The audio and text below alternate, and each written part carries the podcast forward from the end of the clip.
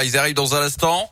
Les insolites de Greg Delsol. Ah, dans un instant, juste après, euh, quand même, le retour de Greg Delsol avec euh, ses insolites. Pour ça, vous nous emmenez où aujourd'hui On va au Cambodge, Yannick, avec Oui, une prise oui, oui. record. Une raie de 300 kilos a été attrapée dans le Mekong.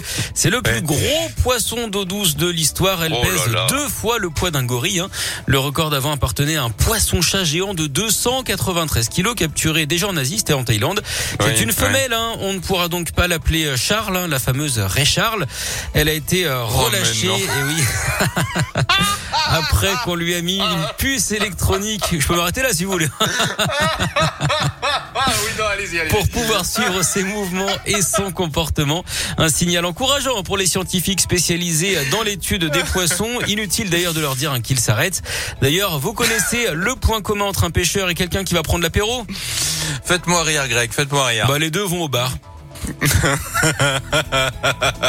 Non, mais moi, je suis resté sur Ray Charles. Ouais. Non, mais vous avez, vous savez, quand vous avez une vanne, ex- une vanne excellente comme ça, vous pouvez vous arrêter là. Bah, c'est pour ça que j'ai failli, raison. vous voyez, c'est ça. Mais ça aurait été un peu court.